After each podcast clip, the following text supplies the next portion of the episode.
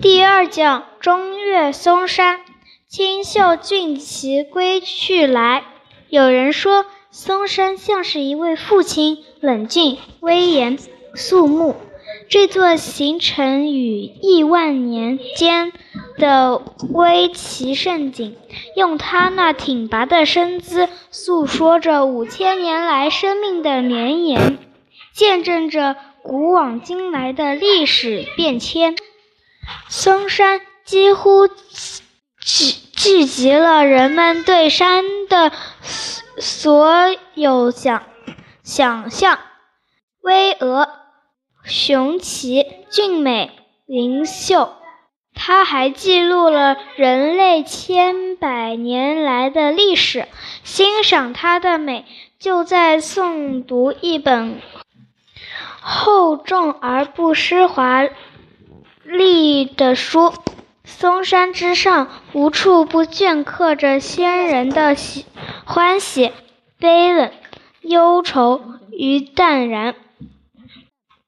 嵩山位于河南省西部、东部，与省会郑州接壤，西部濒临古都洛阳，南临。饮水，南临饮水，北依黄河，属属府牛山县，主脉在登封市境内，东西绵延六十多千米，总面积约四百五十平方千米，由少室山和太室山组成。是世界上唯一一个横跨三千八百万年且好完且完好的保存了太古代、远古代、古生代、中生代和新生代五个地质年代的名山，这在世界上是绝无仅有的，因此。嵩山在古代就被称为万山之祖。嵩山最早被称为外方，此后又有了嵩高、崇山、岳山等名称。公元前七百七十年，周平王将都城迁往洛阳，并以嵩山为中央。左带右华为天地之中，所以嵩山被称为中岳。自古以来，有三十多位皇帝，一百五十多位著名文人登临于此。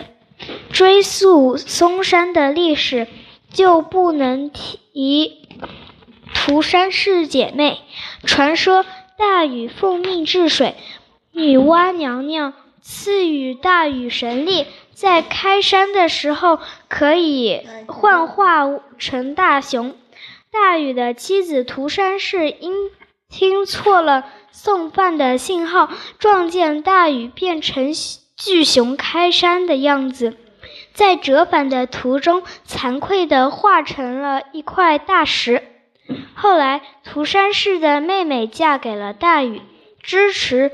他继续治水，人们因人们为了纪念涂山氏姐妹，便将姐姐居住的山称为太室山，将妹妹居住的山为少室山。涂山氏是启的母亲，人们将她化成的石头称为启母石。太室山和少室山共同组成了我们。所熟知的嵩山，如今这里早已成为游人如祖的旅游胜地。其母石及其附近的其母顶、其母庙也成为供人瞻仰、膜拜的圣地。读嵩山。不能不让人感慨大自然的鬼斧神工。因其独特的地质构构造，嵩山被称为天然的地质博物馆，并被联合国教科文组织选为世界地质遗址。每年都吸引着无数地质学家、地貌学家和地理学家前来考察研究。行走在嵩山之中，感受着在亿万年中慢慢形成的自然奇迹，心灵的震撼无法形容。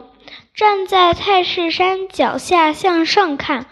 逶迤的盘山栈道，好似一条弯弯曲曲的丝带，随意地缠绕在山上，一圈又一圈。攀上栈道，慢慢前行，迷人的景致随处可见。阴静之中略带的淳朴气息。让人如沐如沐春风。峻奇峰是太室山的主峰，也是嵩山的东峰。名字源自《诗经》：“峻极天下，自拔一千九百九十一千四百九十二米。”清朝中叶，乾隆皇帝登上。峻奇峰被所见的景致吸引，亲笔写下诗赋，并修碑留念，因此又被称为玉碑峰。站在峰顶，西有少室山为伴，向。北可见滔滔黄河水，向南可阅美不胜收的万里江山。正如诗中所说：“三十六峰如髻环，行人住往行人往来舒心宴。白云缝缝雾然合，都在虚无缥缈间。”嵩山的景致之美，还在于它无处不在的神秘与惊险。少室山东侧有一道弯曲的峡谷，谷中凉风穿耳而过，令人毛骨悚然。向西行，便可看到一处名为响潭沟的峡谷，这里常年云雾聚集。时而奔腾翻滚，而时悄然旋转，云起雾绕之间，有时还可以看到一只石猴在峡谷中若隐若现。抬机而上，顿觉一阵淡寒，那些依旧。依绝壁而建的石阶，总会让人产生一种错觉，似乎稍不留神就会坠入万丈深渊。而搭建于两峰之间的吊桥，给人一种走在空中的感觉。但是，当立足于山顶远处瞭望时，瞭望时，天地的天地晃在我心中的感觉，又足以让人沉醉。位于泰式山东南部的悬链峰下，最引人注目的便是驴牙瀑布，其名源于唐玄宗的。呃，唐玄宗时的一位隐士卢弘乙，卢弘乙的宝诗诗读饱读诗书，原是唐玄宗的谏议大夫，顺利平坦的仕途并没有，并没能阻止他向往嵩山林田园，最终辞官归隐于太室山。卢洪以居住的。居住的地方有一处石崖，他在此开堂讲学，广招天下才子，因而称此崖为卢崖。卢洪已去世后，唐玄宗将其其归隐的居所改名为卢崖寺。芦崖峡谷北侧的泉水被称为芦崖瀑布。芦崖瀑布终年不绝的泉水顺崖而下，由下而上观看，好似巨大仿巨大的水瀑从从天际泻下，落入积潭时。如珠帘倒卷，蔚为壮观。在瀑布中巨响中，在瀑布的巨响中，仿佛能听见千年前的读书声，而细听之下，却发现只是一场幻觉。青山依旧在，敌人故人嗯。难再寻。自古以来，渴望回归田园、返璞归真者，又何止卢洪以一人？青川长带长浦，车马去闲闲，流水如有意。暮禽相与还，荒城。临古渡，落日满秋山。迢迢递松高下，归来且观闭关。王维的这首《归松山作》，又何尝不寄托着？归隐于嵩山的私情呢？然而，这座这座备受文人推崇的归隐之地，也因其清幽不失大丽的气质，吸引了佛道儒三家的日目光。少林寺内三教圣像碑上的释释迦牟尼、老子及其孔及孔子的雕像，也全是着佛道儒三教三教的嵩山。之上融合。